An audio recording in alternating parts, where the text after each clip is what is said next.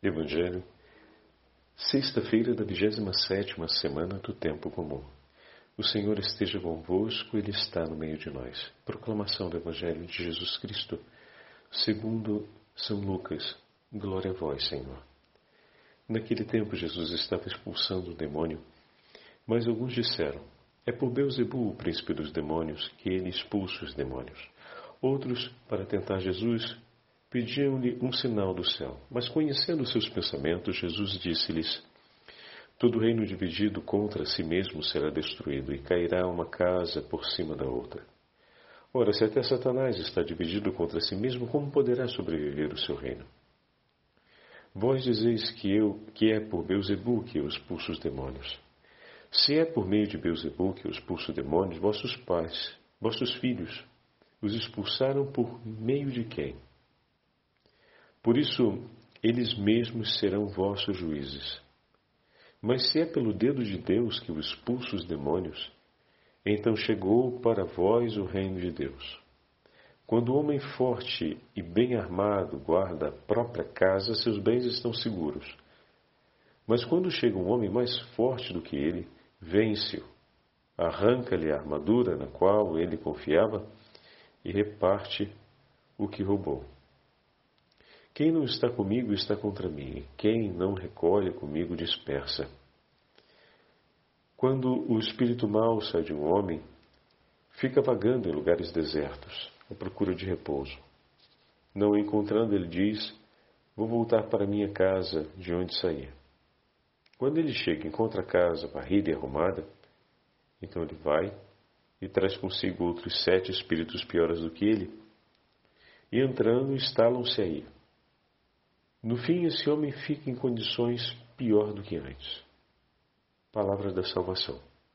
Glória a vós, Senhor. Sexta-feira da 27 semana do Tempo Comum, em nome do Pai, do Filho e do Espírito Santo. Amém. Queridos irmãos e irmãs, a Santa Liturgia nos entrega a continuidade do 11 capítulo do Evangelho de São Lucas. Eis Jesus Cristo, o homem forte, que conquista com o poder do seu nome e com a autoridade que lhe é própria, e arranca das mãos do inimigo infernal o que outrora estava sob a sua regência. Eis aqui aquele que é capaz de submeter todas as potências infernais. Aquele que age por amor às almas. Aquele que age para nossa salvação. Eis o leão forte da tribo de Judá que se levanta contra as potências inimigas para nos dar a graça da sua misericórdia e do seu perdão.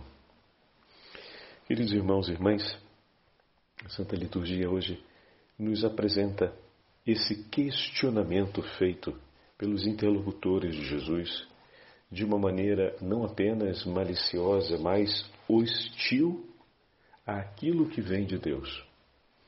O questionamento apresentado por aqueles que falam com o Senhor, aqueles que o acusam, aqueles que pedem um sinal, é o típico questionamento de quem não quer reconhecer o que é de Deus. A ação de Deus ela é tão evidente, tão notória, que a única forma de poder não afirmar tratar-se do próprio Deus que age é declarar que aquela ação ali não vem de Deus. Que grande tristeza é vermos uma assembleia no Evangelho de hoje, ou um grupo, né, que diante de todos os sinais e prodígios de Jesus, obstinadamente procura negar que se trata da mão de Deus. Não apenas não compreendem, não se trata aqui de uma dificuldade de entendimento. Trata-se aqui de uma intenção formalizada de não dar a Deus o que lhe é justo e mais, de procurar usurpar o que é seu.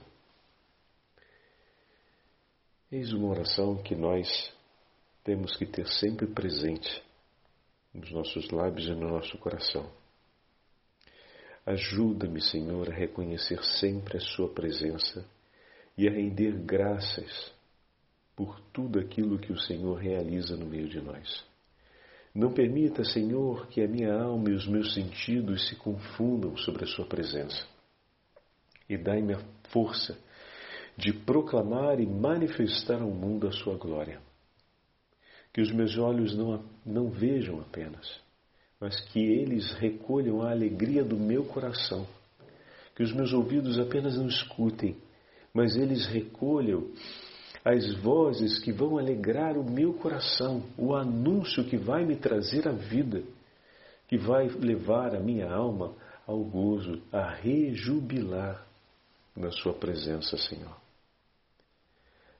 Dai-me a graça diariamente de cantar os seus louvores e a alegria de ver o seu poder acontecendo no meio de nós.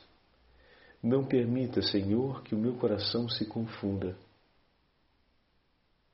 Não permita, Senhor, que os meus sentidos se dispersem diante do teu agir, diante do teu poder. O mundo à nossa volta, meus irmãos, constantemente leva o homem a essa experiência de confusão. Esses dias, por exemplo, eu ouvia um comentário que parecia ser de grande sabedoria de um professor que tem um certo relevo e arrastava uma, uma legião de pessoas que consideravam o seu comentário a respeito do fato da igreja ser igreja por causa de uma invenção dos apóstolos e não da ressurreição de Jesus. E por um instante eu falei: Meu Deus, eu não estou acreditando que eu estou ouvindo isso. Esse é um argumento nessa qualidade que já está superado desde os 180, com afirmações categóricas e claras, sem falar nas evidências históricas que mostram a impossibilidade disso ser verdade.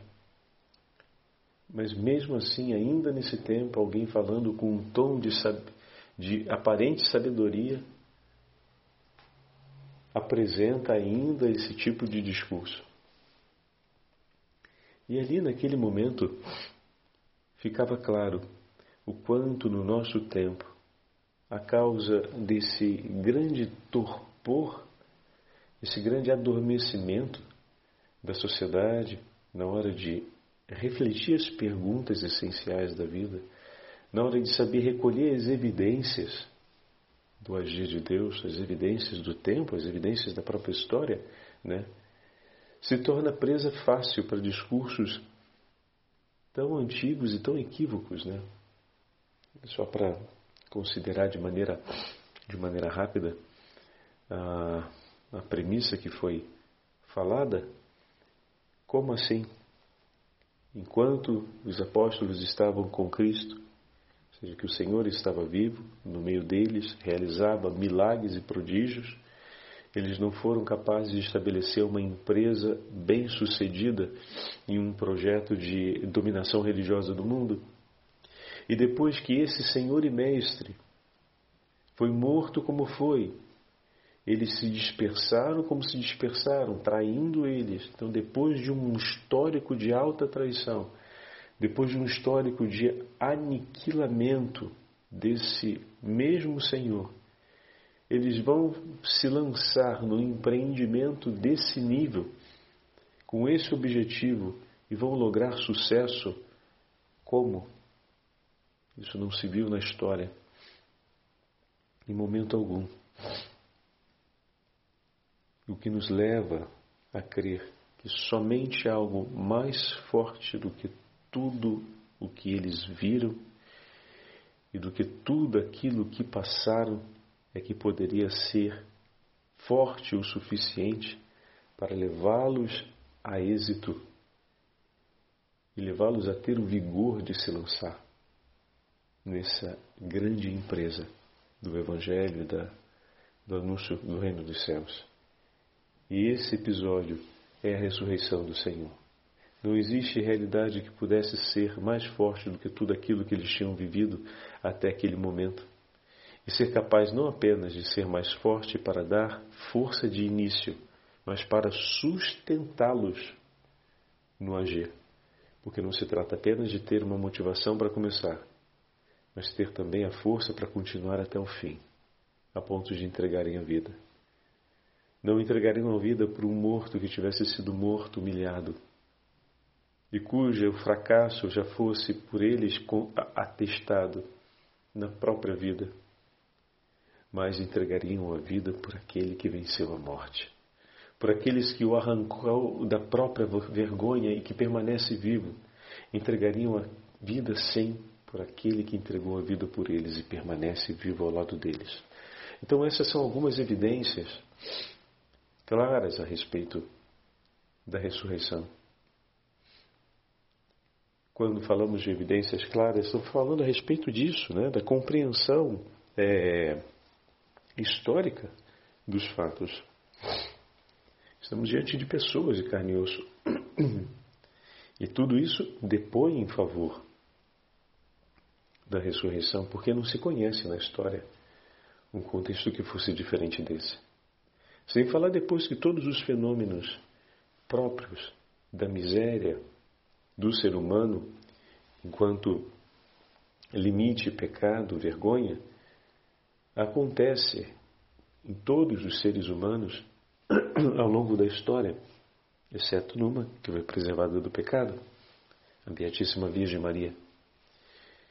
E se a igreja não foi um aniquilamento completo, como muitas realidades ao longo da história foram, por conta dessa característica do ser humano, e se ela permanece e as portas do inferno não dominam contra ela, é porque a mão de Deus está sobre ela. Não estamos falando da história desses últimos 20, 10, 50 ou 100 anos, mas estamos falando de dois mil anos de história. Que a mão do Senhor permanece conosco ao longo dos séculos em tantos contextos, sofrimentos e experiências diferentes. Por quê? Porque a unidade da igreja está em Cristo. A unidade da igreja está no sacrifício redentor de nosso Senhor Jesus Cristo. Eis aqui um reino unido, onde o Senhor triunfa sobre todas as coisas.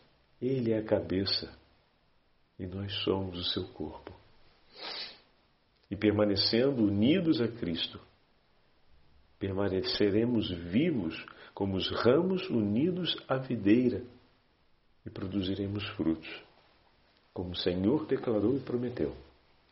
Todo aquele que guardar a sua palavra em escuta e obediência se tornará lugar da habitação de Deus. Todo aquele que o amar sobre todas as coisas e amando aprender dele a amar o próximo como a si mesmo, será seu discípulo e com ele permanecerá para sempre. Todo aquele que buscando perseverar, todo aquele que bater e pedir, dele receberá para permanecer com ele unido, perseverando até a vida eterna. E receberá ainda nesse tempo todo aquele que se entregar a Ele e com Ele unir-se para fazer-se vítima de amor, subindo também o Calvário e entregando-se sobre a cruz, receberá ainda nessa vida cem vezes mais, e como recompensa, a vida eterna.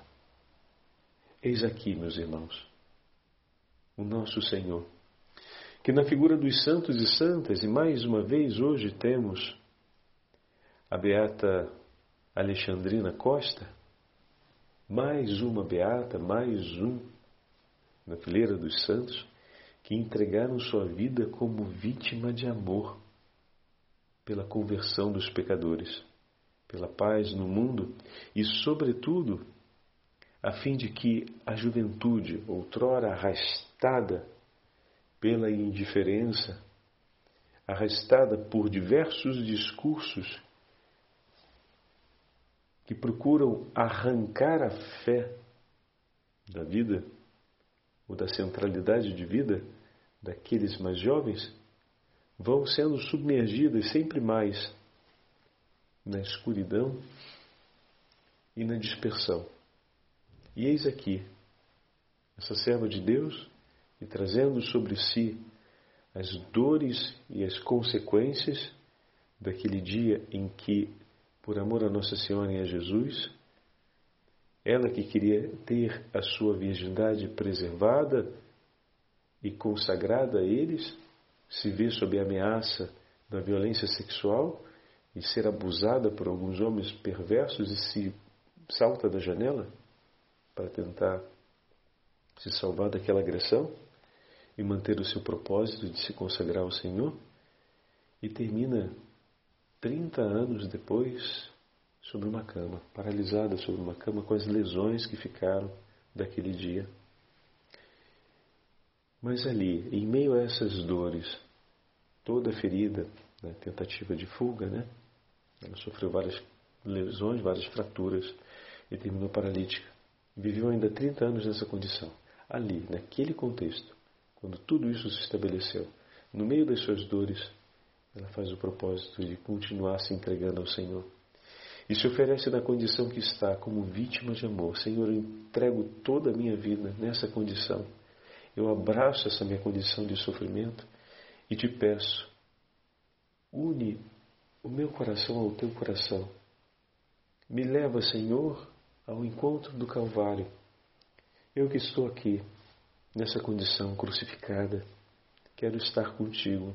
E como oferecestes as suas dores pela salvação dos homens e o seu sacrifício, eu quero unir as minhas dores ao teu sacrifício, Senhor, e oferecer a minha vida e tudo que nela há, todas as minhas dores e sofrimentos, eu quero oferecê-las em favor da conversão dos pecadores. Eu quero uni-las a Ti. E dessa forma viver todos os meus dias. E assim ela viveu outros 30 anos da sua vida, oferecendo todas as suas dores e sofrimentos ao Senhor em favor da libertação dos homens, das amarras do pecado, para que a misericórdia triunfasse no final sobre a vida de todos aqueles que estavam perdidos pelo pecado e tinham tanta necessidade de conhecer o nome do Senhor e no nome do Senhor serem libertos dos poderes das trevas. Oh, meu irmão e minha irmã, compreendamos o chamado que o Senhor nos faz. Peçamos que a nossa alma tenha clara compreensão da presença do Senhor e não tenhamos medo de entregar a Ele tudo o que pertence a nós, tudo que está na nossa vida. Que belo desejo do coração do homem declarar: Eu quero entregar a minha vida junto ao do meu Senhor em favor da salvação dos pecadores. Eu me entrego, Senhor, como vítima de amor em teus braços e te peço, recebe essa pequena oferta do meu coração e permita, Senhor, que a minha vida possa ser toda ela empregada em união, em comunhão contigo, abraçando a cruz, unido, crucificado a ti, a fim de que muitas almas sejam arrancadas da confusão, sejam tiradas do meio do entorpecimento do pecado e sejam trazidas para a luz da fé e sejam novamente acordadas desse sono de morte e desejem a tua misericórdia e a tenham em abundância para a vida eterna. O Senhor esteja convosco, Ele está no meio de nós. Pela intercessão da Beata Alexandrina Costa, pela intercessão de todos os servos de Deus e santos que escolheram e tomaram a mesma decisão de Alexandrina Costa e pela intercessão da Beatíssima Virgem Maria, abençoe-vos o Deus Todo-Poderoso, Pai, Filho e Espírito Santo. Amém.